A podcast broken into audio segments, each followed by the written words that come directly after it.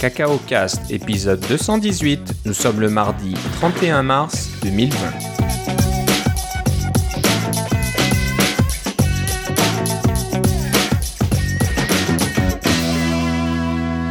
Bonjour et bienvenue dans ce nouvel épisode de Cacao Cast. Comme d'habitude, Philippe Casgrain est avec moi. Comment ça va, Philippe? Ah, ça va confiner, Philippe.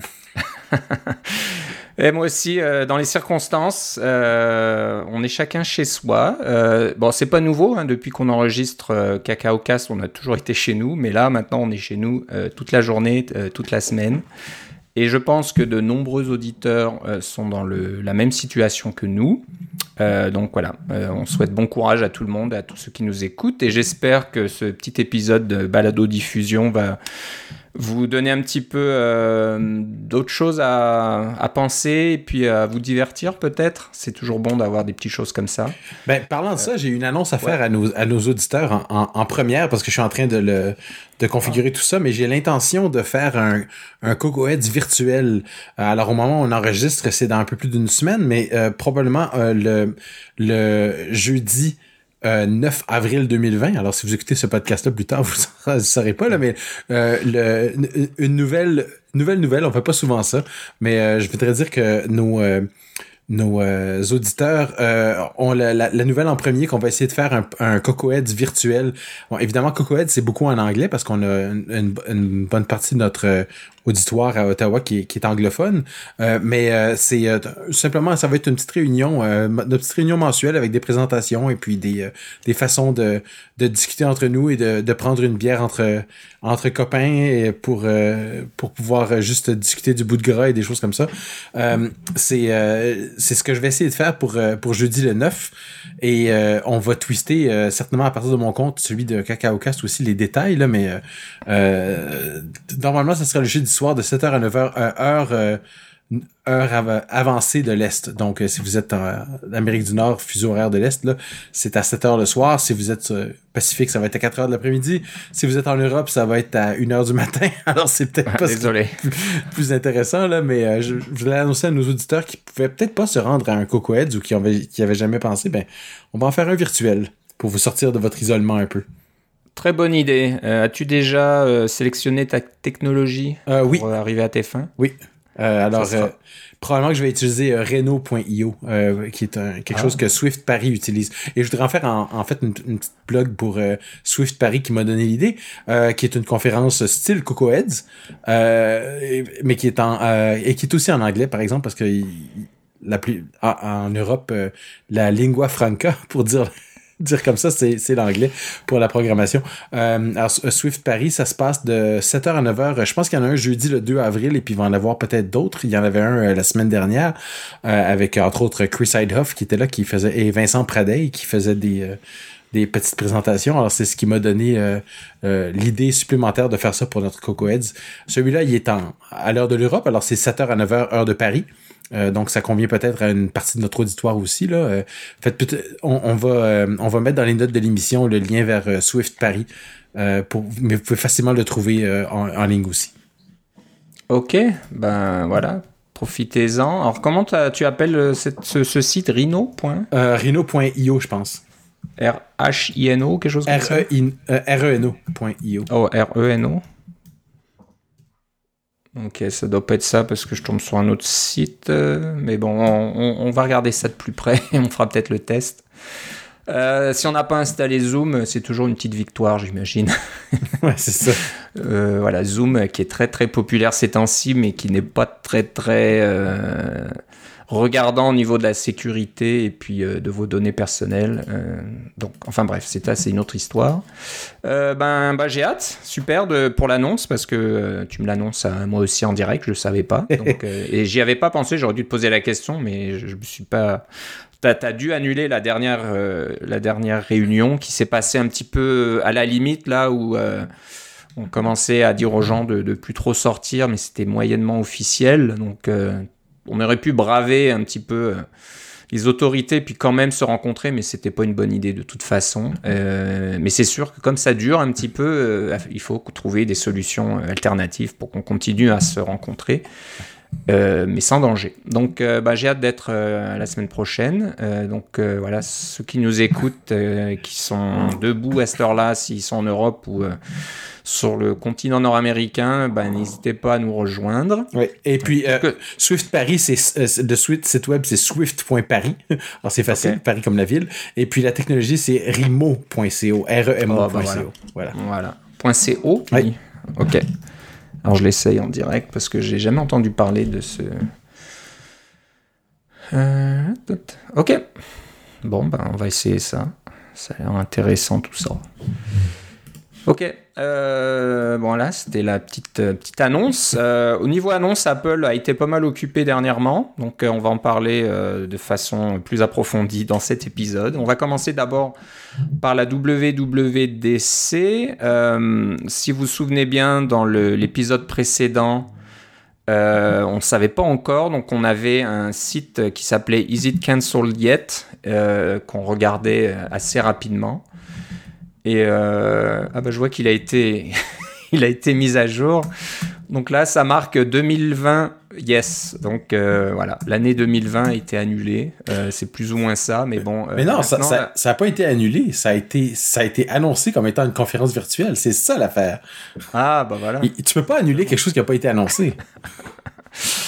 Exactement. Bon, 2020, euh, ça sera virtuel. Euh, alors, ils ont mis WWDC, oui. C'est pas complètement vrai, on va dire. C'est pas annulé parce que Google I.O., oui, a été annulé et n'aura pas lieu du tout, même de façon virtuelle. Mais Apple a donc annoncé que la WWDC 2020 sera virtuelle. Donc, on n'a pas eu de détails supplémentaires.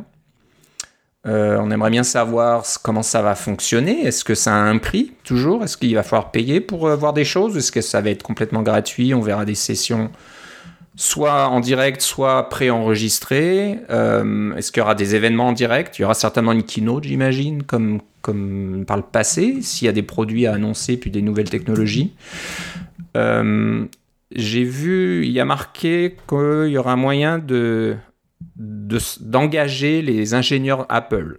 Donc ça, c'est la bonne nouvelle pour ceux qui allaient à San Francisco pour rencontrer des ingénieurs quand on a un problème bien pointu sur euh, son application, par exemple, et avec un des frameworks d'Apple et qu'on ne trouve pas la solution en général, ça vaut, euh, ça vaut le voyage d'aller rencontrer l'ingénieur qui a écrit peut-être la fonction ou le module que, que vous utilisez et qui vous cause des soucis. Et euh, souvent, vous ressortez donc euh, des, labos, hein, c'est comme ça qu'on les appelait, euh, avec un grand sourire, parce que souvent l'ingénieur va vous dire Ah bah oui, il faut que tu fasses comme ci, il faut que tu fasses comme ça, c'est fait pour telle raison, etc. etc. Donc juste ça, ça valait le, le prix d'entrée. donc apparemment, ça va toujours se faire. Alors est-ce qu'il y aura une sorte de, de session plus ou moins public, on peut poser des questions. Ça m'étonnerait parce que ça serait assez difficile à gérer. Est-ce que ça sera euh, des choses auxquelles il faut s'inscrire à l'avance? Et on aura des, des comment dire des, des, petits intervalles de temps, euh, un quart d'heure, une demi-heure, une heure, j'en sais rien, euh, pour pouvoir parler avec un ingénieur Apple par FaceTime. bon, ça, on ne sait pas du tout. Donc, bon, on verra si ça. Et puis, ils ont dit que ça serait cet été. Alors, cet été, ça veut dire quand est-ce que c'est euh, parce que s'il avait dit ce printemps, ça serait avant le avant le 21 avant le 20 juin. Mais cet été, ça veut peut-être dire que ça va être pendant tout l'été aussi. Euh, ah oui, en durée, tu veux dire. oui, c'est possible. C'est possible. C'est possible que c'est compliqué pour Apple parce que eux aussi sont en confinement. Euh, plus ou moins, et il y a certaines personnes qui continuent peut-être à travailler, mais j'ai vu des rumeurs disant qu'Apple laissait même les ingénieurs Apple travailler de chez eux sur des prototypes. Donc apparemment, on les laisse aller chez eux avec des choses plus ou moins euh, secrètes là, qui sont pas censés montrer. Donc ça donne une idée qu'Apple prend ça, bon, ils prennent ça au sérieux comme tout le monde, mm. mais c'est sûr que ça devient compliqué pour organiser la WWDC quand on n'a pas tous les employés sous la main euh, qui peuvent aller par exemple dans les studios vidéo enregistrer des sessions à l'avance et des choses comme ça. Comment ça va se passer, on ne sait pas. Ceci dit, avec toutes ces mesures de confinement, l'industrie du cambriolage en a pris pour son rhume. Oui, oui, c'est sûr que. Je sais pas, il y a un, tableau de Van Gogh qui a été, euh, qui a été volé il n'y a pas longtemps. Il y en a qui en profitent. Hein. Euh, donc, euh, oui, c'est sûr que on, va voir, ça va être intéressant et c'est pour ça oui qu'ils vont l'annoncer cet été parce que c'est trop, à mon avis, hein, c'est trop complexe comme ça à, changer euh, de modèle de conférence euh, en si peu de temps. C'est sûr que c'est sûr que qu'on va voir dès qu'on va avoir des, des, nouvelles, euh, on va pouvoir en discuter ici pour savoir quelles vont être les, modalités, est-ce que ça va coûter de l'argent, des choses comme ça pour s'inscrire. alors ça, ça, va être très intéressant de pouvoir discuter de ça et de voir comment Apple va essayer de faire en sorte que sa conférence euh, en ligne euh, soit euh, un succès. Parce que je peux te dire que j'ai fait des conférences évidemment à beaucoup plus petite échelle que la WWDC et si on a un modèle en ligne c'est clair qu'il y a beaucoup plus de personnes qui peuvent s'inscrire parce que des gens qui se seraient jamais déplacés donc le niveau d'inscription va être quoi, il y avait la, loterie, on parlait de, il y avait 50 000 personnes qui appliquaient pour la loterie, puis il y en avait juste 5 000 qui étaient choisis. Ben moi, je peux te, je, dirais là que probablement qu'il y aura 500 000 personnes qui vont s'inscrire à WWDC là, plus que plutôt que 50 000 parce qu'ils vont avoir le ils n'auront pas besoin de se déplacer, les coûts vont être beaucoup moindres et puis euh, euh, si un si un les, les coûts personnels, là, on s'entend, il n'y a pas de, de, de, transport, il n'y a pas d'hôtel, il n'y a pas de, de nourriture spéciale, il n'y a pas de rien de tout ça. Euh, il, y a, ça prend, il y a toujours un coût en temps, mais ça, il l'a toujours eu. Donc, les, les coûts sont beaucoup moindres et puis les, la demande va exploser. Je sais pas comment ils vont être, ils vont être capables de gérer ça. J'espère que ce sera pas encore une loterie où on, on peut pas avoir accès au truc en direct. Là, ça serait un peu, euh, un peu ridicule. Mais euh, la loterie va, peut-être être pour les ingénieurs. On sait pas. J'ai bien hâte de voir les modalités. J'ai bien hâte d'en discuter avec toi. Ce qui peut se passer, et j'entends J'entends ça un peu partout maintenant, c'est que ce qu'on vit actuellement va peut-être changer le modèle des conférences en général, mais de celle-là en particulier pour les, les années à venir. Parce que si ça fonctionne cette année, au lieu de que 5000 personnes en profitent, on parle de 50 000, 500 000 personnes qui peuvent en profiter presque de la même façon, bien sûr, en enlevant le côté social qui, qui, qui était vraiment intéressant. Mais si tout le reste au niveau apprentissage, euh, accès aux nouvelles technologies, etc., fonctionne très bien, euh, possible qu'Apple en 2021 se dise eh, peut-être qu'on va continuer à faire comme ça, ça marche. Mais s'ils font, ça, on verra bien. S'ils font ça, encore une fois, on spécule un peu, mais si, si la conférence d'Apple devient virtuelle comme ça, je pense que les plus petites conférences vont devenir beaucoup plus importantes parce que l'aspect réseautage euh, ne saurait être négligé parce que du, du réseautage virtuel, euh, c'est comme des amis Facebook. Là. À un moment donné, ça, ça on finit par perdre la trace, on finit par... Euh, euh T'as beau avoir 5000 amis Facebook, mais tu peux pas avoir 5000 amis dans la vraie vie. C'est pas pas possible de suivre de suivre toutes ces toutes ces personnes-là tout le temps. On est décrit. Il y a un nombre, j'oublie c'est quoi le nombre. Le nombre de Dunsbar, quelque chose comme ça? Dunsbar number. Je pense que c'est ça. Euh, oui, c'est ça. C'est le nombre de c'est le nombre de personnes euh, euh, auxquelles avec lesquelles on peut avoir une relation sociale stable. Alors c'est une idée que on peut pas avoir cette vaste majorité de choses-là. Donc, on a encore besoin d'un contact humain, c'est tout ce que je veux dire. Et puis, les plus petites conférences vont peut-être nous apporter ça plus, ou les, les, réunions locales ou des choses comme ça. Là. Parce que c'est clair qu'on est en pandémie en ce moment, au moment où on enregistre le podcast. Peut-être quand vous allez l'écouter, ça sera plus le cas. C'est sûr que ça va changer les choses euh, en général à l'avenir, parce que là, on est vraiment un truc vraiment mondial qui affecte vraiment beaucoup de pays simultanément. Euh, c'est pas juste euh, localisé comme le, le, ou la grippe aviaire ou des choses comme ça. Ça va changer les choses, mais on a encore besoin d'avoir un ce contact-là. Et, simplement le, la joie qu'on a de se promener dans un endroit et puis de, rencontrer une personne qu'on n'a pas vue depuis des années, puis de, reprendre contact, juste par le fait qu'on s'est rencontrés parce qu'on était au même endroit en même temps, c'est vraiment chouette ce genre de choses-là. Ça fait partie de, ce qui nous rend humains, je pense. Exactement. Donc, euh, bah, on verra ça, on va suivre ça de près, euh, très très intéressant, et euh, on pourra avoir une meilleure idée de, de l'impact de ce qui se passe actuellement sur les conférences comme la WWDC. bon, Apple a annoncé pas mal de choses par, par YouTuber interposé quasiment. C'est un peu ça maintenant. Euh, donc Apple euh, donne des, nouvelles machines euh, aux YouTubers les plus prominents, là, les, plus importants de, YouTube. Et ils peuvent nous faire des jolies petites vidéos puis nous montrer comment ça marche. Donc l'iPad Pro version 2020 est donc sorti. il n'avait pas été mis à jour depuis 2018, donc bon, fallait que fallait que ça vienne. D'après ce que je vois, c'est pas euh, une révolution. De ce qu'on dit, c'est que c'est quasiment un iPad Pro 2018 avec un cœur supplémentaire et euh, la nouvelle caméra. Alors, comment on dit en français? C'est pas time of flight, c'est. euh, LIDAR. Ben, c'est un lidar, là, mais. euh, ouais, je sais pas si on dit lidar non Ben, on dit bien radar, alors on peut bien dire lidar. Ouais, c'est une sorte de lidar radar, bien sûr. Pourquoi je suis. Ah, je suis pas sur le bon site. Il me... Je suis allé sur le site canadien-anglais. Voilà pourquoi je, je, peux, je comprends rien. Donc, un lidar, c'est euh, c'est un peu la même technologie qu'on voit dans les voitures autonomes. C'est une sorte de caméra qui va mesurer la distance entre la caméra et puis euh, l'objet qui renvoie la lumière. Et donc, ça donne une idée beaucoup plus détaillée de votre environnement. Donc quand vous êtes en, en, réalité augmentée, le logiciel fait beaucoup de travail, il arrive plus ou moins à voir où sont les surfaces, les murs, les plafonds, les choses comme ça.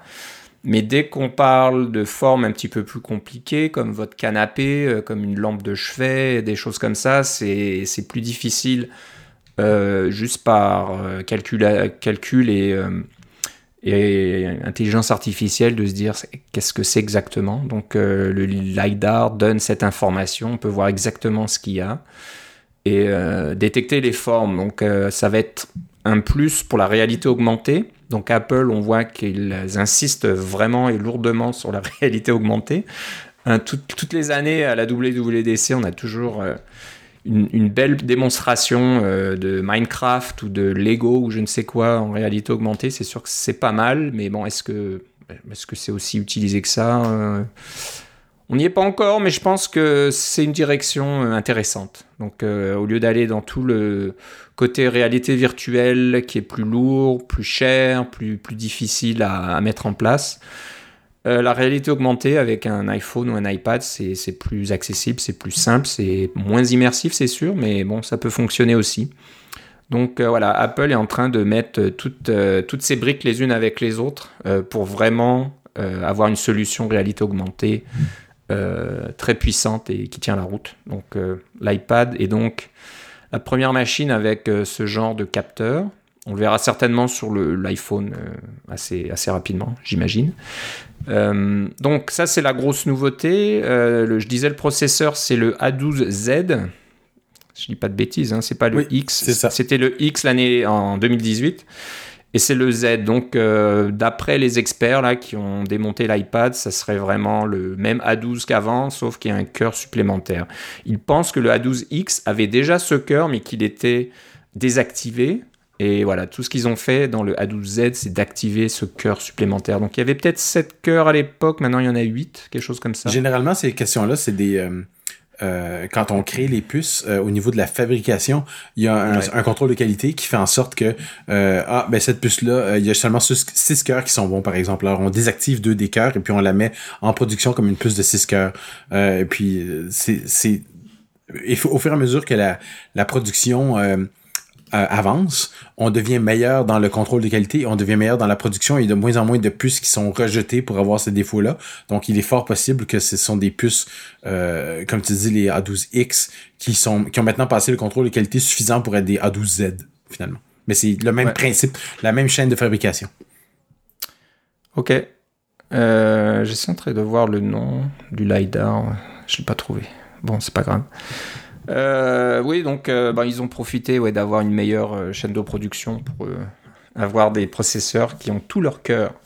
Donc on gagne là-dessus, mais je pense que tout le reste est plus ou moins la même chose, y compris le, le la tâche, le smart Oh, comment ça s'appelle déjà le, le connecteur le smart, intelligent le là, smart connector là oui c'est ça ouais se trouve au même endroit donc si je dis pas de bêtises les accessoires de 2018 fonctionnent toujours avec euh, cet iPad. Oui, et ce que j'ai compris, c'est que le, le, le, dans, les, dans les étuis, le, le trou pour la caméra est la même grandeur, alors ça, tout est compatible. Ouais, ouais. Donc ça, c'est la bonne nouvelle parce que ouais, on est malheureusement habitué à avoir des changements de forme ouais. qui rendent des accessoires euh, obsolètes assez rapidement, mais là, euh, tout fonctionne. Euh, bon, la grosse nouvelle, on va dire, mais qui n'a pas été encore livrée, je ne sais pas trop pourquoi, c'est peut-être dû à ce qui se passe actuellement, il y a un petit souci au niveau de la production. Probablement, oui. le clavier, le nouveau clavier qui a l'air assez, intéressant. J'ai hâte de le voir en, vidéo chez nos amis youtubeurs, voir comment ça fonctionne. Il y a un nouveau clavier qui contient donc un trackpad. Donc ça, c'était euh, on s'y attendait un petit peu, mais c'était un peu la grosse, ben, depuis, annonce. Depuis qu'on voit les bêtas de iOS 13.4 qui avait un certain, semblait avoir un certain support pour le trackpad, mais il n'existait pas. Ouais. Donc euh, voilà, ce clavier va arriver, mais ce qui est intéressant dans ce clavier, c'est qu'il est, euh, son mécanisme est assez intéressant. Donc le l'iPad semble être en suspension, alors que jusqu'à maintenant, on avait souvent le la tranche de l'iPad qui était posée sur le haut du clavier. Euh, donc ça permettait euh, de d'avoir une stabilité de l'iPad. L'iPad se baisse un petit peu, euh, supporté par l'angle fait par l'arrière de la du clavier, on va dire. De, oui, c'est plié un petit peu comme un origami. ça donne, ça lui donne une résistance structurelle. J'ai ce clavier-là avec un iPad Pro. il s'appelle le Smart Folio. Euh, euh, le clavier Smart Folio. Donc c'est parce qu'il Folio parce qu'il se replie comme une feuille et puis on a deux positions pour le mettre là, mais on peut le mettre soit simplement en, support euh, incliné, un peu incliné horizontal sans clavier et ensuite plus incliné comme tu dis, appuyé sur le dos du des, des, du triangle formé par le restant de, de l'étui. et puis là on met le clavier dessus. Ce clavier là est un un, clavier avec des touches membranaires, c'est-à-dire que quand on appuie dessus, c'est pas vraiment une, c'est pas tant une, une, une touche comme un clavier d'ordinateur qui, euh, qui a un, un, une espèce d'interrupteur, mais c'est plutôt une espèce de bulle comme les anciens, claviers euh, d'ordinateur pas cher. Euh, c'est une petite bulle sur laquelle on appuie et euh, le contact se fait quand la, bulle est complètement écrasée. donc c'est un petit peu différent comme, sensation, mais quand même assez agréable pour un clavier de ce, euh, de ce type-là. Euh, on peut taper longtemps dessus. Euh, ma fille s'en sert régulièrement pour faire ses travaux et des choses comme ça. Elle trouve vraiment pratique. Il, est confortable, mais ça reste un, clavier pas aussi bon qu'un clavier de bureau ou un clavier d'ordinateur portable. mais le nouveau dans le dans le ce qui s'appelle le Magic Keyboard, le, clavier magique. Euh, la partie clavier est d'abord rétroéclairée, comme sur votre ordinateur portable, et le mécanisme à l'intérieur est très très proche de celui qui est utilisé pour faire les, euh, les ordinateurs portables. Donc ça devrait, être un clavier de meilleure qualité. Maintenant, tout ça, c'est sous toute réserve, parce que personne n'a vu là, encore ce, ce, ce clavier-là. seulement peut-être quelques YouTubers, mais dans un dans un euh, quand, quand, toutes ces mesures de confinement seront levées, on pourrait certainement aller dans un magasin Apple et l'essayer. J'ai bien hâte de voir euh, quelle est la, sensation de ça. Et comme tu disais, l'important là-dessus, c'est qu'il y a un, un, un trackpad euh, qui est maintenant intégré. ça ressemble vraiment, vraiment à un clavier d'ordinateur portable. Ou alors certains disent que le clavier comme celui que tu as était quand même plus intéressant pour des environnements risqués comme une cuisine, par exemple. Donc si tu fais tomber un peu de farine sur ton clavier, c'est pas grave, un coup de chiffon et il se passe rien. Voilà, parce que c'est une membrane, c'est ça. Voilà. Donc, euh, nouveau clavier, il n'y a plus la membrane, donc euh, faites surtout pas tomber quoi que ce soit, des miettes ou des trucs là-dessous, sinon euh, ça va être un problème. Donc, ce genre d'application, bah, gardez votre clavier à membrane disponible ou achetez-en un avant qu'il n'y en ait plus, parce que si vous utilisez votre iPad comme ça dans une cuisine, dans des environnements où il y a de la poussière, je sais pas moi, dans des dans des sociétés. Euh, je, pense que, je pense que les deux claviers vont continuer d'être disponibles parce que le, clavier magique, le Magic euh, Keyboard est beaucoup plus cher quand même que l'autre. C'est ça. Alors, il est, il est très avancé. Quand on regarde le profil de ce clavier, il y a une charnière qui permet, je pense, euh, de changer l'inclinaison de, de, votre iPad. Oui. Ça, c'est un truc qu'on n'avait pas. Le folio que tu as, il y avait, il y a quoi, deux positions différentes, si exact. pas de bêtises. Donc, soit tu l'as plus ou moins droit, soit tu peux avoir l'iPad un peu plus penché en arrière. C'est ça. C'est tout. Si, si tu veux quelque chose entre les deux, c'est pas possible. Alors que celui-là a une charnière qui permet de faire ça.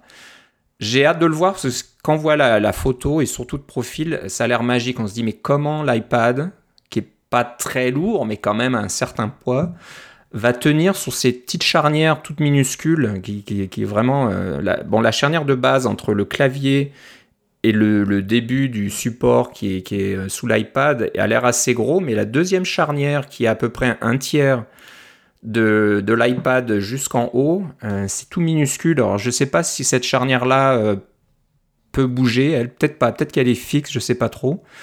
Euh, bon, je serais curieux de savoir comment ça fonctionne. Mais, et, non, seulement ça, mais apparemment, il tient, l'iPad est attaché après cette section-là de, avec des aimants, donc c'est magnétique. Donc tu fais le déposer, il se place à la bonne place tout seul. Et apparemment, si on en croit les vidéos, on peut le détacher à une main. donc hmm. c'est tout un tour de force si ça fonctionne aussi bien qu'ils disent.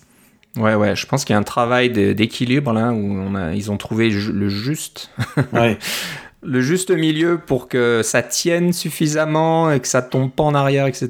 Donc, euh, à voir à l'utilisation. Est-ce que c'est un clavier que vous pouvez mettre sur les genoux et euh, votre iPad ne va pas tomber, ou alors c'est un clavier que vous devez laisser sur une table euh, qui est stable et qui bouge pas trop, sinon vous risquez d'avoir un, problème, je sais pas. Donc ça sort quoi plus tard au mois d'avril, je pense. J'avais compris au mois de mai, mais c'est. au mois de mai peut-être. Parce que le, le, le, site web d'Apple dit Magic Keyboard disponible en mai. Alors, euh, à ok. Ok. Ouais, ils disent voilà, inclinaison ajustable d'un geste. Hmm. Et euh, ce qui est intéressant, c'est que dans la charnière du clavier, il y a une, un port USB-C. Donc on peut charger. Euh, comment ça marche? Je sais pas où c'est branché. ah, ben c'est à, à, travers le Smart Connector. Ah oui, c'est vrai, il y a le smart connector qui est derrière. Donc euh, voilà. Donc euh, ça c'est bien, c'est une bonne chose parce que jusqu'à maintenant, quand vous aviez euh, votre iPad dans votre clavier, si vous vouliez le charger, il fallait brancher la prise USB C sur le côté comme d'habitude. Donc quand on veut utiliser un iPad comme un ordinateur de bureau, c'est pas terrible d'avoir ce câble qui sort à, la, moitié sur le côté de votre iPad comme ça qui pendouille un petit peu. Donc là, je pense que ça va être beaucoup plus sympathique d'avoir la prise dans le clavier et euh, l'iPad qui est donc alimenté par, la, par le port euh, intégré. Donc euh, intéressant à voir. je pense que prix, c'est à peu près pareil. On a peut-être plus de mémoire qu'avant pour le même prix. Ça doit être quelque chose du genre là, mais j'avoue que je me souviens pas. Peut-être que toi, tu t'en souviens vu que tu as un iPad Pro 2018. Euh, en fait, c'est ma fille qui a un iPad Pro 2018. Ah, oui, c'est ça. Alors, euh, si je regarde, par exemple, si je l'achète, je me rappelle, je me rappelle combien c'était. Euh, Il y a 128 Go là. Le modèle de base, je pense que c'était 64 à l'époque ou quelque chose comme ça, le, le, modèle de base. Ça, c'est possible. C'était peut-être 64, 256 et 512. Et puis là, on a 128, 256, 512 et 1 Tera. Alors, le modèle à 256, oui, il semble être à peu près le même prix. Ouais, ça doit, être, dans ces eaux-là. Donc, euh, bon, bah, c'est une, mise à jour intéressante euh, pour ceux qui ont, comme, qui ont un iPad de 2018, un iPad Pro. Ça vaut probablement pas la peine. ouais, ça vaut pas la peine parce que, comme on disait, euh, le processeur est quasiment identique. Vous gagnez un petit peu en, performance. Si la réalité augmentée, ce n'est pas votre domaine de prédilection, si vous, si vous faites du développement avec de la réalité augmentée, c'est sûr que là, il faut l'acheter celui-là parce que c'est le premier appareil qui a ce, détecteur LiDAR euh, d'intégrer. Donc, euh, ce sera le, moyen de tester vos applications puis de voir comment marchent les API. Euh, mais sinon, ouais, c'est pas intéressant. Et si c'est le clavier qui vous intéresse, le clavier est compatible avec l'iPad Pro 2018. Donc, vous pouvez acheter juste le clavier puis en profiter de la même façon. Donc euh, bon, bah, ça a l'air d'être quand même une euh, mise à jour intéressante, euh, de, bonne qualité, qui apporte des petites choses supplémentaires. Donc on salue ça bien bas. donc à part l'iPad Pro, nouveau MacBook Air. Oui, mais avant, tu as, oublié de mentionner quelque chose. As oublié de mentionner qu'on a parlé d'un d'un trackpad. Ah, c'est vrai. Ouais, c'est vrai. Et puis pour faire pour utiliser ce trackpad, alors que évidemment nos auditeurs savent que euh, euh, un, trackpad sur, euh, iOS, ça n'existait pas parce qu'il n'y avait tout simplement pas de, souris ou il n'y avait pas de curseur ou des choses comme ça. Eh bien maintenant, ça s'appelle un pointeur. ce n'est plus un curseur parce qu'il a plusieurs formes. il a une forme circulaire, un peu comme le bout de votre doigt finalement. Une forme circulaire pour, quand on le déplace sur l'écran, ça n'est plus une une flèche comme vous avez sur votre Mac. Euh, c'est carrément un rond. Et euh, quand vous arrivez dans un, euh, dans un champ de texte, ça devient évidemment un, curseur vertical. Euh, pour indiquer bien la séparation entre les mots, mais il est adaptatif. Donc, si vous travaillez sur du texte plus gros, le curseur va être plus gros. Si vous travaillez sur du texte plus petit, le curseur va être plus petit. Il peut, il peut devenir plus large et plus euh, un, un, peu plus gras, un peu plus mince, dépendamment des circonstances. Euh, il s'adapte comme ça, mais il s'adapte aussi euh, quand vous devez euh, toucher des éléments parce que les, contrairement à votre curseur de souris, euh, votre, votre, pointeur de souris qui est en forme de flèche, vous vous doutez bien qu'il y a un, un, petit pixel magique qui est généralement la pointe de la flèche euh, dans lequel euh, qui, où, l'action se passe ou quand vous avez au-dessus d'une page web, vous avez peut-être le curseur en forme de main. alors à ce moment-là, c'est au bout du doigt de l'index qui pointe. et il y a différents curseurs comme ça qui ont, qui ont tous un, un euh, le, mot anglais c'est hotspot parce que c'est l'endroit le, où quand on crée parce qu'on peut créer nos propres curseurs euh, sur macOS il y a ce, cet, endroit là qui est ce hotspot là qui est l'endroit magique où sur lequel on doit appuyer euh, qui pourrait être ailleurs. D'ailleurs un, truc que, j'avais fait à l'époque c'est que j'avais créé un curseur de souris pour lequel le pointeur était en bas de la flèche. Le, le, truc magique était en bas de la flèche. C'était très très très mélangeant pour les gens qui cliquaient sur des trucs parce que ça cliquait jamais à l'endroit où ils pensaient mais ce, ce, euh, ce, ce, ce, pointeur adaptatif, euh, quand vous arrivez sur un élément euh, que vous, pourriez toucher, par exemple un bouton ou quelque chose comme ça, il va se mettre à envelopper le bouton. Donc ça, ça vous donne l'impression le, que c'est beaucoup plus facile d'abord de toucher ces, ces, choses avec votre trackpad. Et puis deuxièmement, ça euh, réinvente un peu comment on devrait interagir avec un, une interface qui est, qui est à la base euh, conçu pour fonctionner avec votre doigt. Donc, on parle de, évidemment, sur un iPad, on parle de plus d'espace entre les éléments, on parle de boutons plus gros, on parle de rien qu'en comparer les cases à cocher euh, sur un, Mac avec euh, les les espèces de boutons radio qui passent de, de bleu à blanc quand on glisse de gauche à droite, là, qui sont beaucoup, beaucoup plus gros sur iOS et sur iPadOS toutes ces choses-là qui sont différentes, eh bien, euh, c'était bien le temps d'avoir un système de, contrôle euh, avec euh, la précision dont on a besoin quand on en a besoin, mais la facilité de toucher une interface tactile sans avoir toujours à déplacer notre doigt depuis le clavier vers l'écran parce que ça, ça deviendrait rapidement fatigant. Là. Vous, vous déplacez le trackpad et puis quand vous voulez taper sur quelque chose, vous, touchez l'écran. Euh, vous pouvez le faire, mais ça va devenir rapidement très très fatigant. Donc j'ai bien hâte de l'utiliser. J'avoue que je n'ai pas utilisé. J'ai lu un peu sur les API, je les trouve très bien faites, euh, mais j'ai pas de, euh, de, trackpad ou de souris compatible euh, avec l'iPad à la maison, donc j'ai pas encore pu l'essayer. Et comme on est en, en confinement, je n'ai pas accès à tout ce dont j'aurais accès.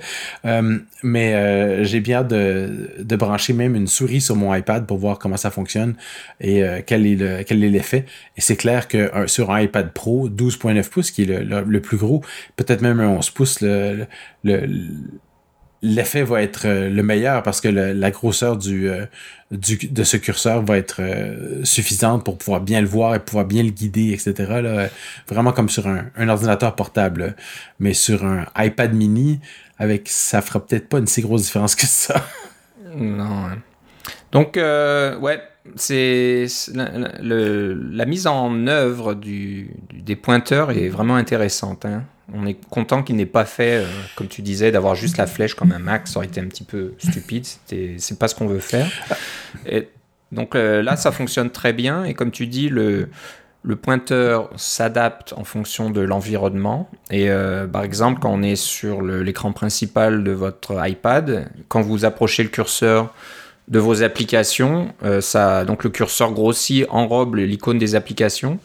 Et quand on bouge le, pointeur avec euh, sa souris ou le trackpad, on va, je pense, se déplacer plus rapidement euh, d'une application à une autre, d'une icône à une autre. alors que si on avait juste un curseur standard qui, qui serait par-dessus les icônes, j'imagine que si vous avez l'iPad de 12, 11.9 ou 12.9 pouces, si vous voulez, aller d'un coin de l'écran à l'autre, il faut traverser tout l'écran euh, de la vitesse de votre pointeur, si vous voyez ce que je veux dire, comme si c'était un Mac, alors que je pense, euh, et tu pourras me confirmer ça quand tu auras fait le test, que si tu as, tu utilises le pointeur, que l'icône en bas à droite capture ton pointeur, si tu bouges un petit peu ta souris, je suis sûr que tu vas beaucoup plus vite euh, jusqu'à l'autre coin euh, sans devoir euh, bouger ta, souris euh, de, 20 cm sur le bureau, par exemple. Donc, un truc à voir. Je serais curieux de savoir s'il y, y, a ce genre de on va dire, de changement de vitesse en fonction de, de,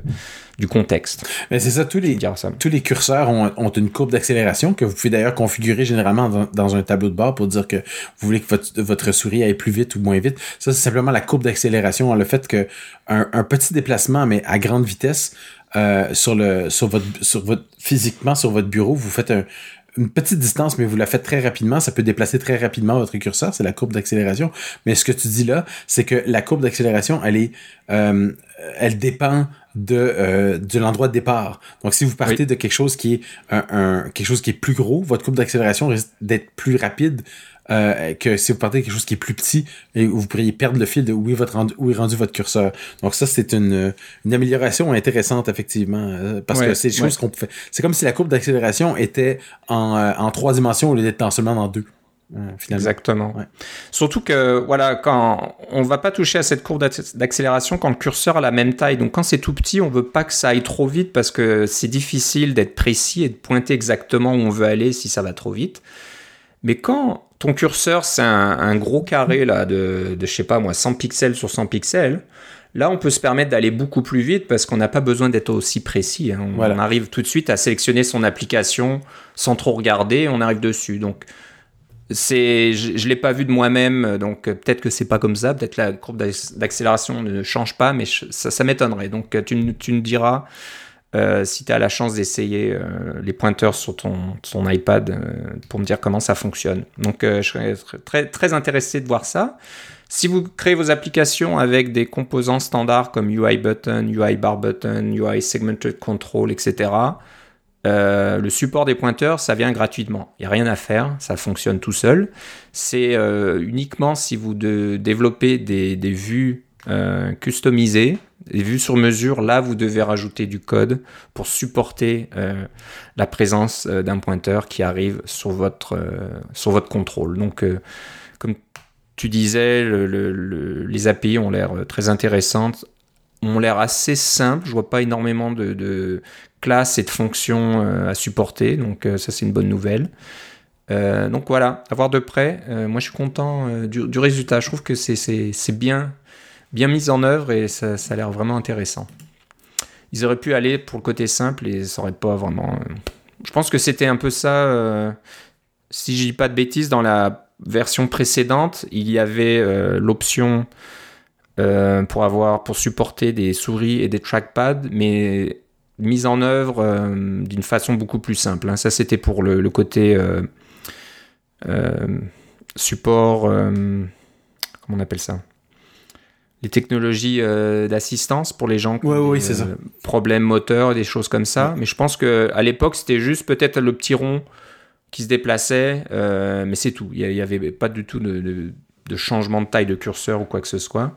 donc Apple aurait pu juste se contenter de mettre ça en standard, mais non, ils, ont, ils sont allés à la au niveau supérieur, ils ont fait quelque chose de vraiment Mais on, dirait, ceux qui ont un Apple TV euh, vont savoir quand on se déplace sur l'Apple TV, euh, entre les différents éléments, parce qu'il y a des éléments d'interface sur l'Apple TV. La plupart du temps, c'est des gros boutons, mais euh, des fois, dans euh, des plus petits boutons, il y a un clavier. Il y a, quand on rentre dans une application comme Netflix, comme YouTube, comme comme les applications Apple, il y a des différents boutons et différentes affaires on, a cet effet-là de, curseur sans en avoir un. Alors le curseur n'apparaît pas, mais on, voit, on peut deviner sur quel élément on est parce que l'élément se déplace un petit peu. Il est comme, euh, il suit le le, le, toucher du doigt sur le sur le trackpad euh, parce que c'est un mini trackpad sur la télécommande. Alors il doit avoir, euh, je pense que ça s'appelle le Focus Engine, ce, ce, ce, système, ce framework système qui gère euh, l'Apple TV et les interactions euh, avec euh, avec les éléments.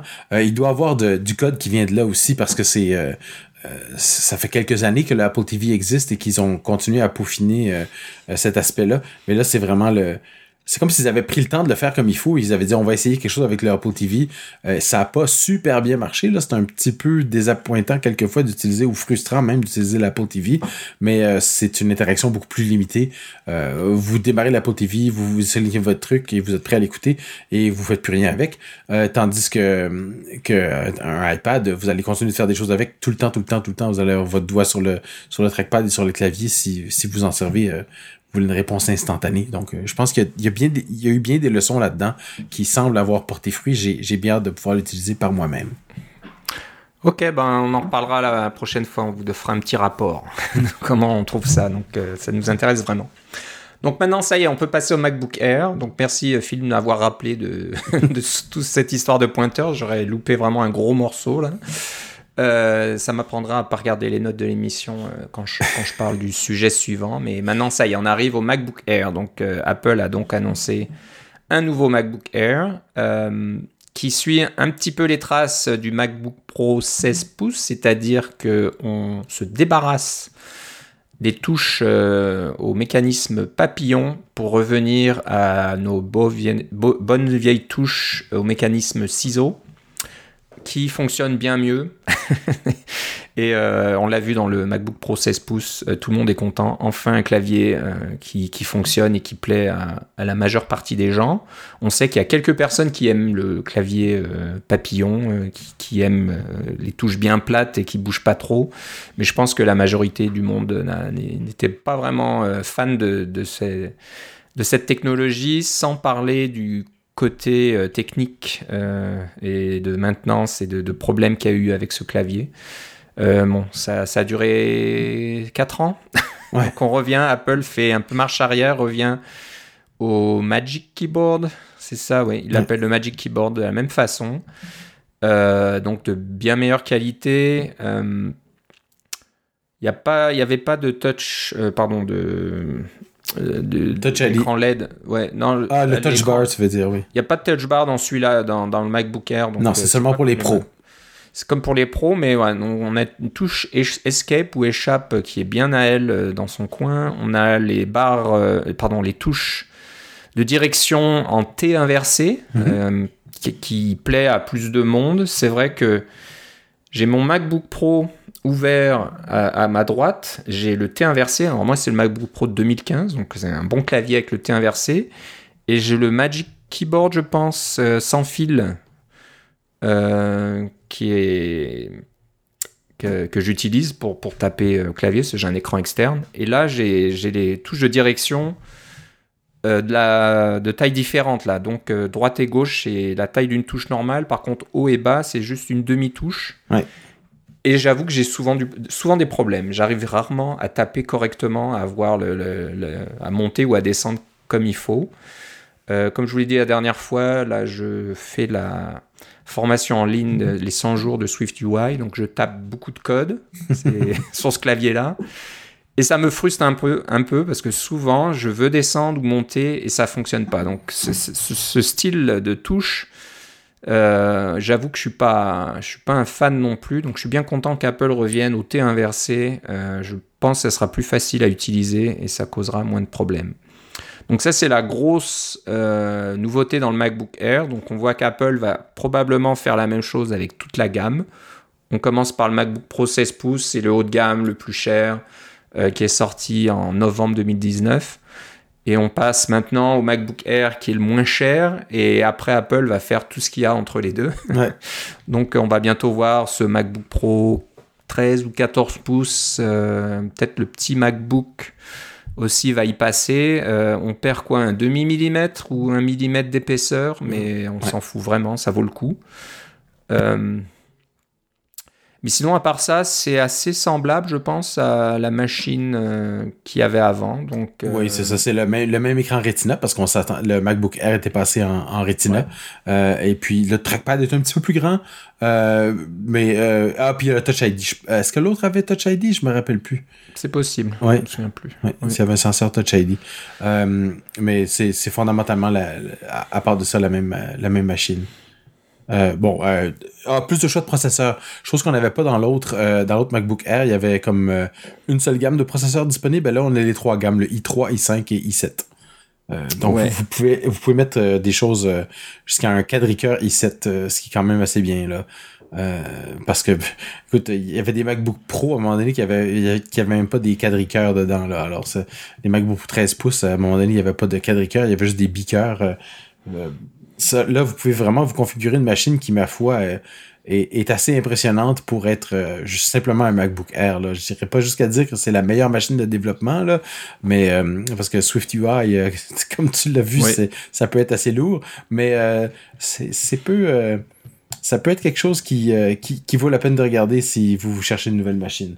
Mais tant qu'à moi, j'attendrai peut-être de voir ce qui va sortir comme un MacBook Pro dans le 13-14 pouces. C'est, cette machine-là qui va vraiment déterminer si ça vaut la peine d'acheter un, un R euh, tel qu'il est ou d'un peut-être un Pro. C'est vrai, hein, quand on monte dans les configurations du MacBook Air, on se rapproche euh, du MacBook Pro 13 pouces. Là, on est un petit peu dans les mêmes territoires là, donc euh, à voir. Ce qui est quand même important de savoir, c'est que le MacBook Air est refroidi de façon passive. Ouais. Donc il ne peut pas supporter euh, une charge CPU euh, de longue durée sans que le, CPU commence à se ralentir de lui-même parce que ça va chauffer. Je, vu les tests que j'ai vus, on arrive à, 100 degrés assez facilement. On arrive pour faire chauffer des œufs là-dessus là, quand, ça, arrive à cette température là. Donc euh, c'est une bonne machine, je pense, euh, tout usage, on va euh, dire. Quand tu dis 100 degrés, tu dis 100 degrés Fahrenheit. Hein. C'est peut-être, euh, oui, c'est possible. J'ai vu des trucs en anglais, c'est possible Fahrenheit. Parce que donc, on, parle on parle d'autour de 40 degrés Celsius. T'es sûr hein? Ok, faudrait regarder. Je pense que ça monte assez chaud quand même. 100, hein. degrés Celsius, c'est la température d'ébullition de l'eau. Ça me surprend. Oui, ça monterait peut-être pas aussi haut, mais euh, je pense que ça, ça monte. On vérifiera, mais. Ouais, ouais, euh, mais je, peux vous dire que, que 40 degrés, euh, de, de c'est chaud. Ça, si vous avez ça. Ouais, ouais, ok, ok. Donc bon, peut-être pas, peut-être pas à ce niveau-là. Je me suis trompé, c'est possible, mais ça, ça assez chaud, donc je pense que c'est pas c'est une machine pour usage général euh, email web euh, développement occasionnel euh, des petites choses comme ça mais si vous faites du développement lourd édition de vidéos des choses comme ça c'est probablement pas la machine parce que le, le, CPU va pas tenir la, la, route et puis va, va baisser en vitesse sans arrêt. Oui, c'est ça. Vous avez beau avoir un quadricœur, i7, si vous pouvez pas si vous pouvez l'utiliser seulement à 1 GHz, ça sert pas grand chose. Voilà. Voilà, mais comme machine d'appoint, euh, c'est très léger et ça peut très bien fonctionner. Faire un petit peu d'excode occasionnel, pas de souci, j'imagine. La configuration de base, comme l'iPad Pro, est maintenant à 256 Go. Avant, il y avait les euh, MacBook, MacBook, Air pardon, à 128 Go. Là. Je suis content que ça commence à disparaître. Euh, c'est un petit peu l'équivalent des, des iPhones à 8 Go qu'on a eu dans le passé. c'est plus utilisable. Une fois qu'on a installé Catalina, installer quelques applications, euh, il reste vraiment plus grand chose pour travailler. Donc 250 euh, gigaoctets, c'est vraiment le minimum. Et je pense qu'on peut monter à 1 Tera, je crois. Je vais regarder le configurateur en direct. Donc on peut quand même monter à un Core i7 quadricœur, 16 Go de mémoire et puis 2 Teraoctets de disque. Donc belle configuration. Encore une fois, on est vraiment dans le territoire euh, du Mac, euh, Pro 13 pouces avec euh, des configurations plus musclées, mais on est aussi dans le même territoire au niveau du prix. Donc, comme tu le disais, si vous pensez changer de Mac, attendez un petit peu de voir à quoi va ressembler le MacBook Pro 13/14 pouces qui va probablement sortir d'ici peu pour voir si pour à peu près le même prix pour une configuration relativement musclée là vous aurez certainement une machine beaucoup plus performante pour faire du travail euh, plus important. Donc je sais pas si tu as autre chose à ajouter sur MacBook. Non, non, euh, c'est bon. On peut, passer, on peut passer à, l'autre petit Mac qui a eu une petite mise à jour. Ouais, donc juste pour terminer le MacBook Air, euh, c'est quand même, je pense, une des machines les plus populaires parce qu'elle est dans un prix intéressant. Le prix d'appel est vraiment intéressant pour les jeunes, les étudiants, les gens qui veulent une machine tout usage et qui veulent rentrer dans, dans l'environnement Mac. Donc, euh, une très bonne machine pour ça. Oui, c'est clair que c'est le Mac par défaut. Hein. C'est la, c'est la Toyota Corolla des, euh, des Mac. Là. Si vous pensez à une auto par défaut, c'est la Toyota Corolla, par exemple. Ça, c'est, ouais, ouais. Et c'est le genre de, de Mac comme la, la, Toyota Corolla que vous pouvez recommander à vos amis en disant c'est ça. achète ça, tu n'auras pas de problème. C'est simple, c'est fiable. Euh, voilà. Ouais, ça, fait, ça fait tout ce que ça a besoin de, de, de la bonne façon. Je pense que mon épouse a toujours un MacBook Air 13 pouces de 2013. Ah, la, euh, la mienne aussi. Voilà, c'est très bonne machine.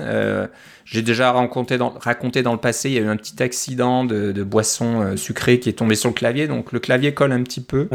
Euh, moi, mais il marche toujours. Mais moi, tu vois, c'était une bouteille d'eau. Alors. ouais.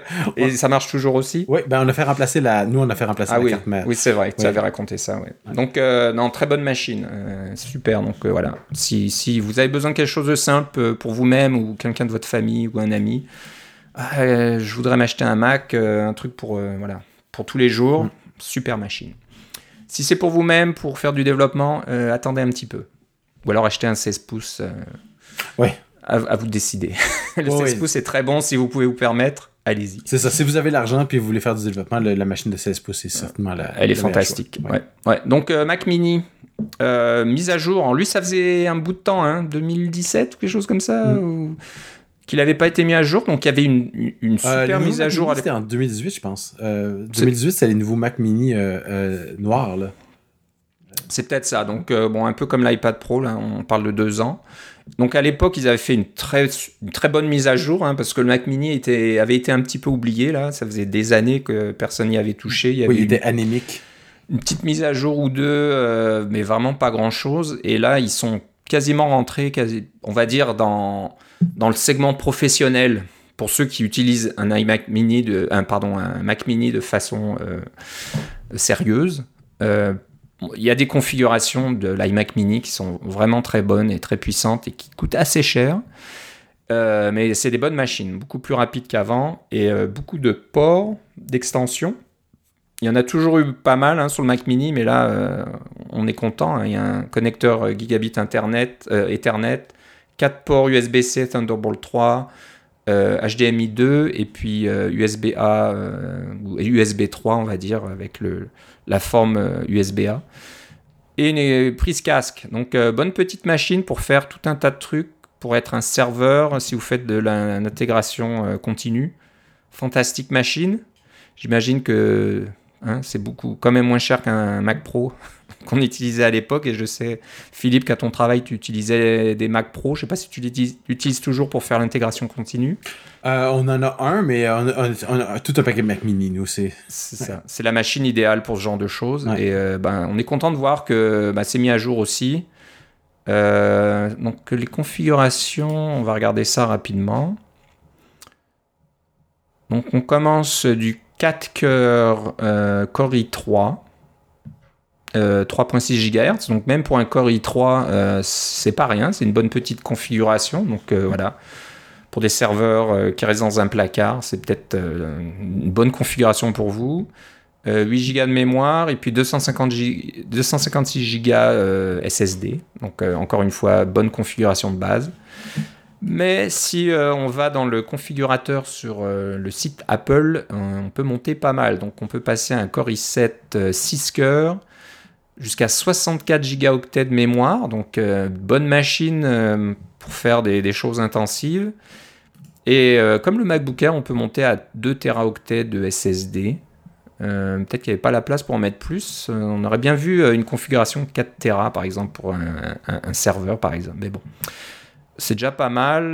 Il y a quand même du gigabit Ethernet, comme je disais, tout ça. Donc, bonne petite machine. Donc là, j'ai fait le test. Si je monte toutes les options, y compris un connecteur 10 gigabits, on arrive à 3800 dollars. Donc, euh, Ah, c'est la moitié du prix d'un Mac Pro de base. C'est bon. Ça. Ouais, ouais. donc euh, voilà, deux Mac mini égale un Mac Pro là.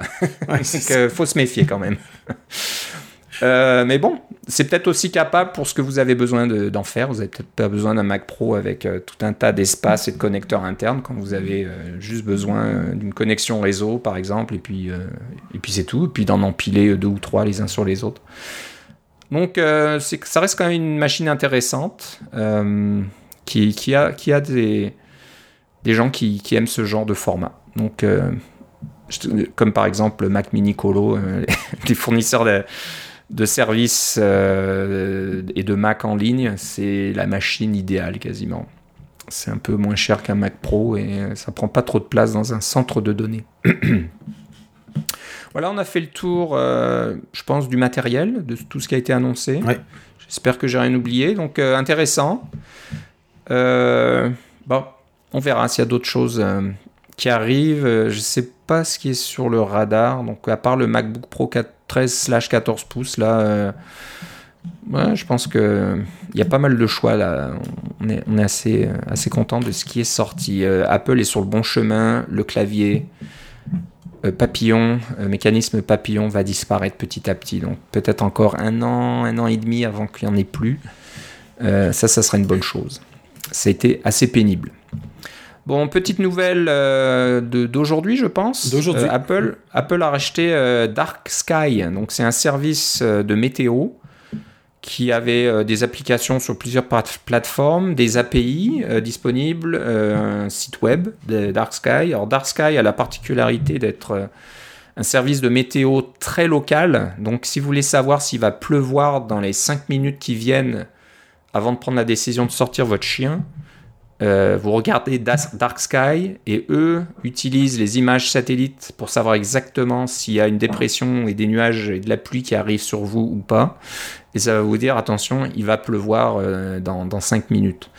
Donc je pense qu'ils se sont fait connaître avec ce genre de, de, de, de, de nouveautés, on va dire. C'est des choses qui n'existaient pas vraiment. Hein. Ça, allait vous dire ah, il va pleuvoir aujourd'hui entre 8h euh, du matin et midi. C'est ça, parce que dans la plupart, enfin, définitivement aux États-Unis et au Canada, le service météo euh, est, est, nationalisé. Donc, les données qui sont fournies sont gratuites. vous pouvez vous pouvez vous démarrer une compagnie qui va juste lire ces, ces données-là et, les revendre, les formater, des choses comme ça. Euh, ça existe. On a euh, Weather Network, on a Météo Média, etc. C'est tout des, c'est toutes des compagnies qui reprennent les données dans le cas d'Environnement Canada et qui, qui sont gratuites. Euh, ce que Dark Sky fait, comme tu dis, c'est qu'ils analysent ces données-là de façon très poussée pour vous donner une analyse locale euh, qui est très détaillée par rapport au, au, radar et aux différentes imageries comme ça, pour vous dire, euh, vous annoncer vraiment, il va pleuvoir dans deux minutes et, euh, et vous, vous, vous mettez la main dehors deux minutes plus tard et effectivement il pleut. Alors c'est c'est ce genre de petits détails et Apple a décidé de, les racheter. Euh, c'est pas trop clair pourquoi encore, parce que ça vient tout juste de sortir. Euh, ce qui est clair, c'est que euh, le, les API vont, rester en service jusqu'en 2021 seulement. Après ça, ils vont après quand ils vont être éteints. Et l'application Android qui utilise leur, leur système, l'application officielle de Dark Sky n'existe plus. Pouvez plus l'acheter. Et l'application Mac, ben, vous pouvez l'acheter, mais on sait pas. pardon, iOS, vous pouvez l'acheter, mais on sait pas jusqu'à quand elle, va durer. Là peut-être qu'on va avoir une annonce intéressante à la WWDC euh, qui vont augmenter leur service de météo euh, grâce à Dark Sky. Euh, mais ça, c'est juste une, une, petite nouvelle du jour pour dire que Apple fait une acquisition intéressante. Alors la bonne nouvelle, c'est pour euh, bah, peut-être iOS. J'imagine que l'application météo d'iOS qui utilise des données de Yahoo, je ne sais où, Weather Network, je sais pas trop quoi. je pense que c'est Yahoo, mais euh, mais euh, ça revient toujours au système de, du USGS là finalement. Ouais ouais. Donc j'imagine qu'en fonction des régions du globe, c'est peut-être des services différents. C'est ça. Mais c'est pas très détaillé. Ça va vous donner, voilà, il va pleuvoir de ça va à l'heure, on va dire pour une heure donnée, on sait s'il pleut ou s'il pleut pas, par exemple. Donc ça, c'est la bonne nouvelle. J'imagine que l'application météo d'iOS ou d'iPadOS, etc., et même sur le Mac, euh, ça n'existe pas, mais avec, euh, euh, avec les technologies actuelles, il y aura probablement l'application sur le Mac aussi dans peu de temps. Ben, ça n'existe pas, mais par exemple, des applications comme Fantastical sur le Mac utilisent les API de Dark Sky, donc c'est encore... Ok. Donc là, là c'est la mauvaise nouvelle pour ces, ces applications-là. Alors, espérons qu'Apple va donner des API, va, va, va sortir une version Apple des API de Dark Sky. J'espère, mais ça m'étonnerait un petit ben, peu. Moi, je verrais, je verrais très bien un MapKit augmenté avec euh, des données météo, là, par exemple. Donc, faut espérer que voilà, les développeurs aient accès à quelque chose. Parce que là, c'est pas une bonne nouvelle pour euh, Carrot Weather, par exemple. C'est une application populaire je l'utilise pas moi-même, mais vraiment euh, j'en entends parler euh, assez souvent, qui utilise donc les API de Dark Sky, et tu disais aussi que Fantastical l'utilise, donc euh, un peu embêtant si ça disparaît. C'est aussi une mauvaise nouvelle pour toutes les applications non Mac ou iOS. Hein. toutes les applications qui n'utilisent pas les frameworks Apple, ça c'est clair que c'est une perte nette pour eux autres. Mais d'un autre côté, ça veut peut-être dire, ça, veut, ça offre peut-être une opportunité à un, un développeur euh, euh, qui va décider de faire son API pour euh, toutes ces autres applications. Là. Hmm. Ça peut être fait, mais à, court terme, c'est clair que c'est une, une perte pour Android, par exemple.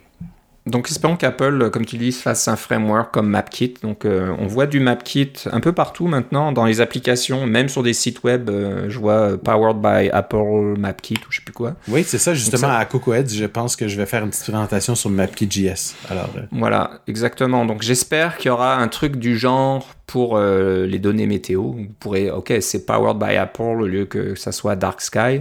Moi, ça me dérange pas, mais espérons qu'il y ait toujours quelque chose de disponible. Voilà, donc on a fait le tour des, nouvelles Apple, donc euh, pas mal de choses. On va peut-être se dépêcher parce qu'on a parlé de beaucoup de choses. Donc euh, on a quelques sujets, on va un petit peu euh, en parler rapidement. Mais ça va être les sujets, on va les appeler les sujets de confinement. de confinement, donc c'est des pointeurs, on va dire, des, directions où aller si vous voulez vous occuper l'esprit. Voilà, on va vous donner des, petites des petites astuces et des, choses à suivre. Donc le premier, c'est un manuel qui parle de Combine. Donc le Combine, c'est ce fameux, euh, ces nouveaux frameworks d'Apple de programmation euh, réactive. réactive. Euh, alors je le connais pas trop encore. Moi je suis dans mon, je suis plongé là jusqu'au jusqu'au cou dans Swift UI. Je pense que je vais arriver à Combine parce qu'il y a du Combine dans Swift UI qu'on peut l'utiliser avec Swift UI. Donc euh, j'ai hâte d'y arriver, mais je suis pas encore là. Donc euh, mais en fait, je connais le concept de programmation réactive. C'est ça. Tout, tout, tout, ce que tu vas faire en Swift UI qui a rapport avec le l'état, le, le, le, flow des données euh, à l'intérieur de ton, de ton interface pour euh, faire réagir à ton interface, par exemple, quand des données, euh, quand un, bouton doit changer de couleur ou quand, quand des nouvelles données viennent de ton service web ou des choses comme ça. Toutes ces choses-là, c'est la technologie derrière, c'est Combine. Ok. Donc, si vous voulez en savoir plus sur Combine, donc j'en fais partie. Donc, je vais peut-être jeter un coup d'œil à, cette à cette ressource, euh, bah, il y a un manuel en ligne complètement gratuit écrit par Matt Newberg. Oui. N-E-U-B-U-R-G. Euh, c'est du travail en cours, donc euh, les choses vont peut-être changer, évoluer, mais bon, c'est gratuit, profitez-en. Et, c'est tout un manuel qui, qui, vous explique comment ça fonctionne et puis qui vous donne toutes les fonctionnalités, tous les, toutes les choses euh, qui composent Combine avec un, tout un tas d'exemples. Euh, je vois que c'est du, du, du, du c'est du UI kit. Alors, je sais pas s'il y a du Swift UI. Euh, non, c'est indépendant. En fait, tu peux faire, tu peux. Ok. Quand tu fais du Swift UI, juste pour simplifier les choses, quand tu fais du Swift UI, éventuellement tu vas utiliser des principes de Combine pour pouvoir fonctionner dans ton dans ton application.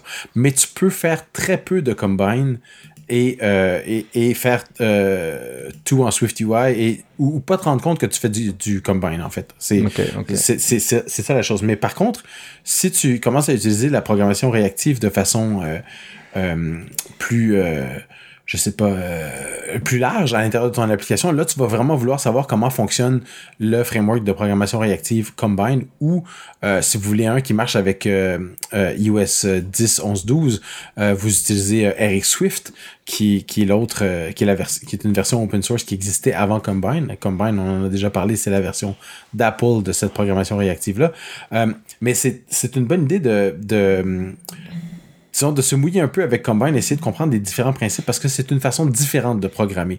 Euh, il y a plusieurs livres qui, sont, qui ont été écrits sur euh, la programmation réactive et il y en a d'autres sur Combine. J'en ai un qui est sur ma table où je dois commencer à, le lire pour euh, comprendre un petit peu plus.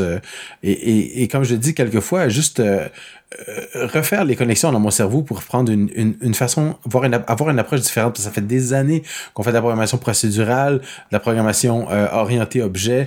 Puis notre programmation orientée objet, la réutilisation des objets, c'est pas quelque chose qui est super euh, euh super important dans le, dans le, mais par contre, il y a toutes sortes de principes. On, on a parlé depuis depuis la WWDC 2016, on parle beaucoup de la programmation orientée protocole. Donc, vous avez un protocole plutôt qu'un objet avec des classes et des sous-classes. Euh, c'est une façon différente de programmer. Ben, Combine, c'est comme l'accumulation de tout ça. Euh, la programmation réactive, c'est un peu la l'accumulation de tout ça et la, la, façon dont on met les, euh, les différents objets ensemble et qu'on les combine pour réussir à faire des, des chaînes d'événements qui ont du sens et qui sont facile à tester et facile à comprendre euh, et euh, avec somme toute peu de code pour faire avoir des résultats très intéressants. Euh, c'est c'est tout ça Combine. vous pouvez acheter des livres, peut-être que je vous en parlerai la, la, la, prochaine fois, mais ce que je trouvais bien de celui-là, c'est que c'est un auteur de euh, il, a, il, a, écrit pour plusieurs choses. Il a écrit pour Tidbits. Il écrit depuis très longtemps. Euh, c'est donc c'est un auteur euh, accompli euh, et de, de, manuels techniques et de, de, de, façon de faire. un peu comme Daniel Steinberg pour des affaires, des, différentes choses ou des les, choses, les cours de Obuc.io qui sont aussi les, ces manuels-là qui sont aussi très bien écrits.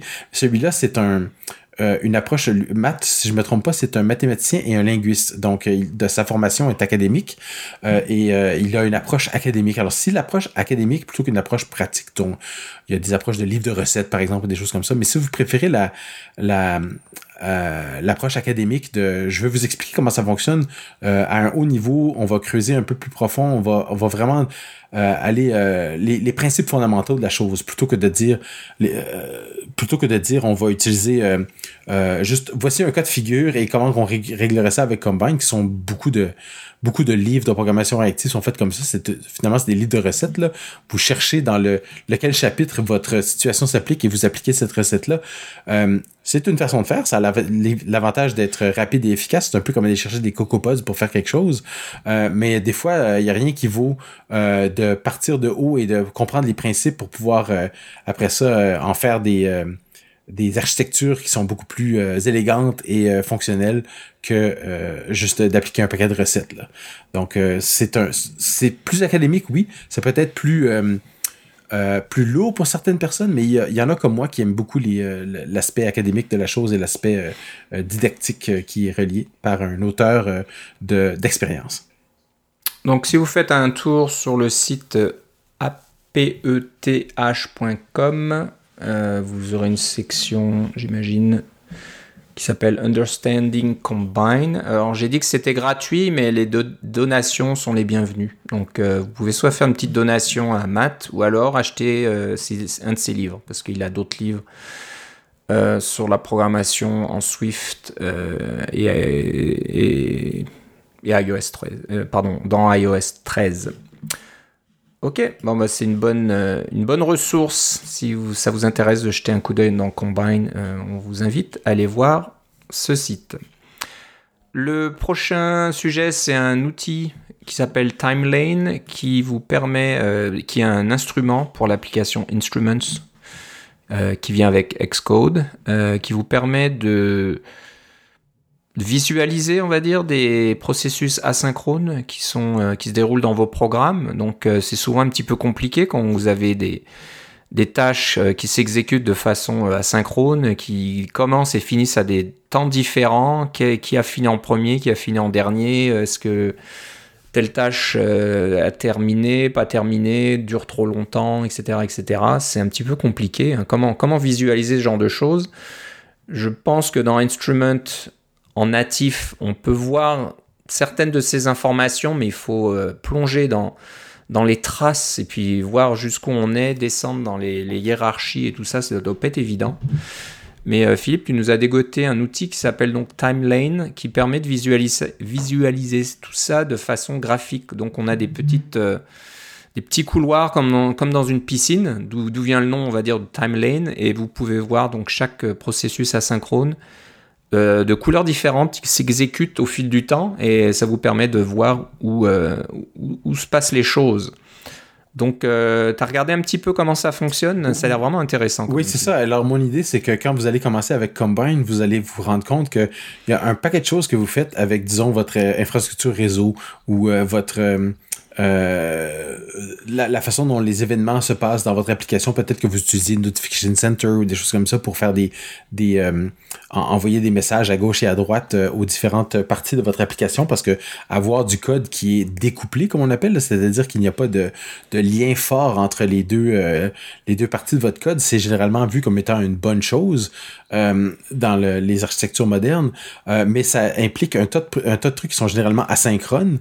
Alors, quand vous, vous faites ça avec Combine, on peut penser qu'on rajoute une, couche de complexité. C'est pas totalement faux, mais euh, généralement c'est plutôt une façon de penser qu'une façon de, euh, qu'une façon d'écrire, si je peux me permettre euh, cette phrase un peu cryptique, mais pour visualiser comment les, comme tu dis, comme les, comment les différents événements passent d'un endroit à l'autre et comment est-ce qu'ils sont ils sont peut-être euh, reliés les uns aux autres. Vous pouvez bien sûr regarder votre code combine puis dire on passe de cet événement-là qui est envoie la requête, euh, point l'autre l'autre élément de la chaîne, ça va être euh, euh, traite la requête qui revient, point, ça va être envoie le, le, résultat de la requête à mon interface usager.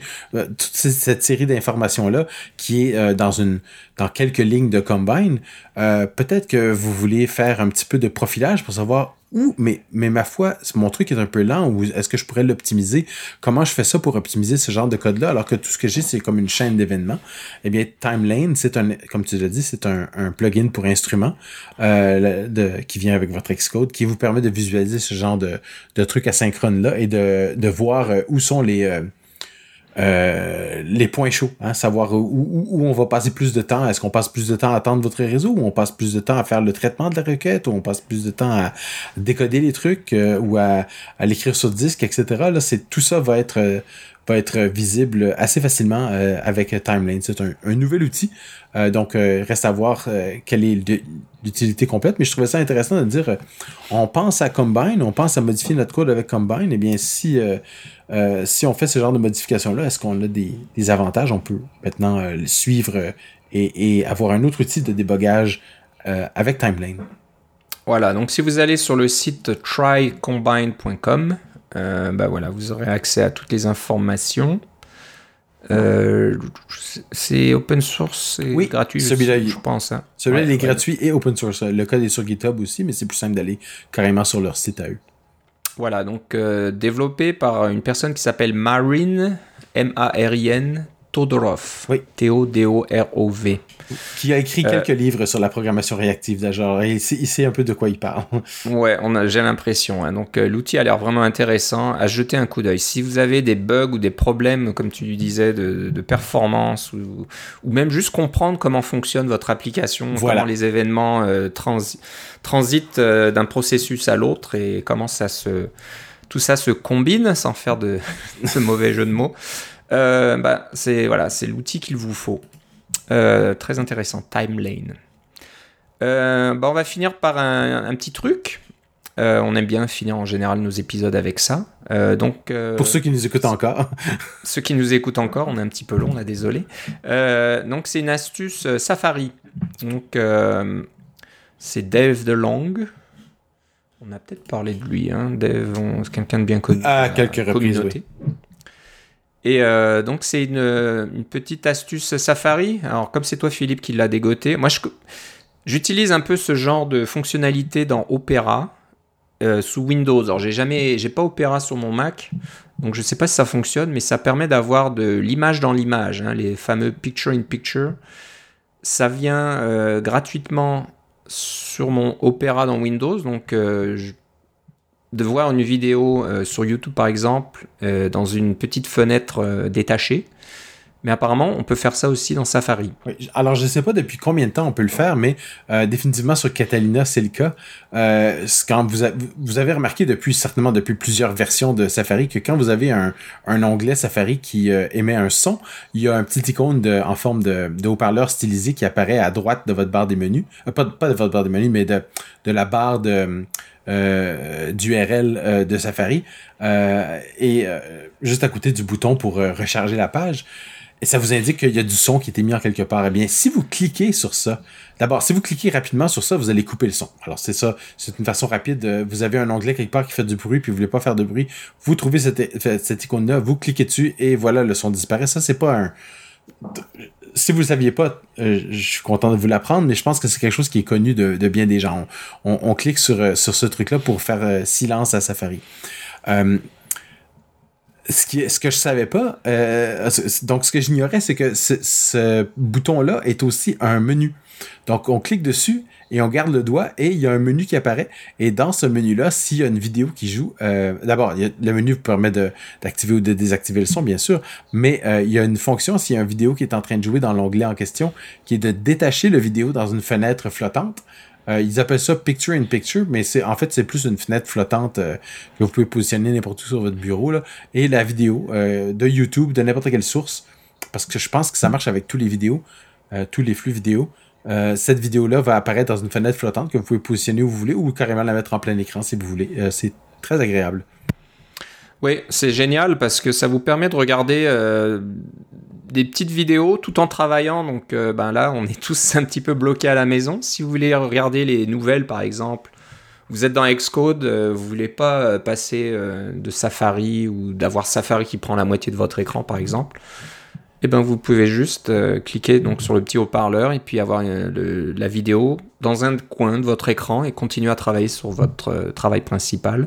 C'est vraiment pratique. Moi, ce que j'aime beaucoup, c'est que si vous avez une fenêtre, par exemple, avec YouTube et vous voulez juste simplement mettre la fenêtre à la taille de YouTube, ben, c'est possible. Vous pouvez prendre votre fenêtre de Safari et changer sa taille pour que vous voyez juste la vidéo YouTube.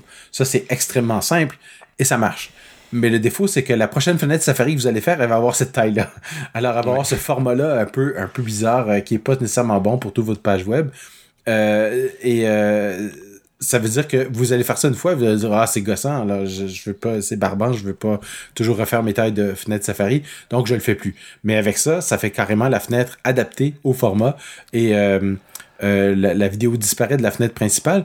Vous pouvez pas fermer la fenêtre principale parce que c'est la source de la vidéo, mais vous pouvez appuyer sur le petit bouton euh, jaune et envoyer la fenêtre dans votre dock euh, pour la, faire un, peu disparaître, si vous voulez, la mettre hors de vue dans votre dock et conserver la fenêtre flottante. en même temps, c'est un, petit truc plus facile pour avoir les sources vidéo dont on, dont on a tellement besoin parce qu'on est en en, distanciation sociale.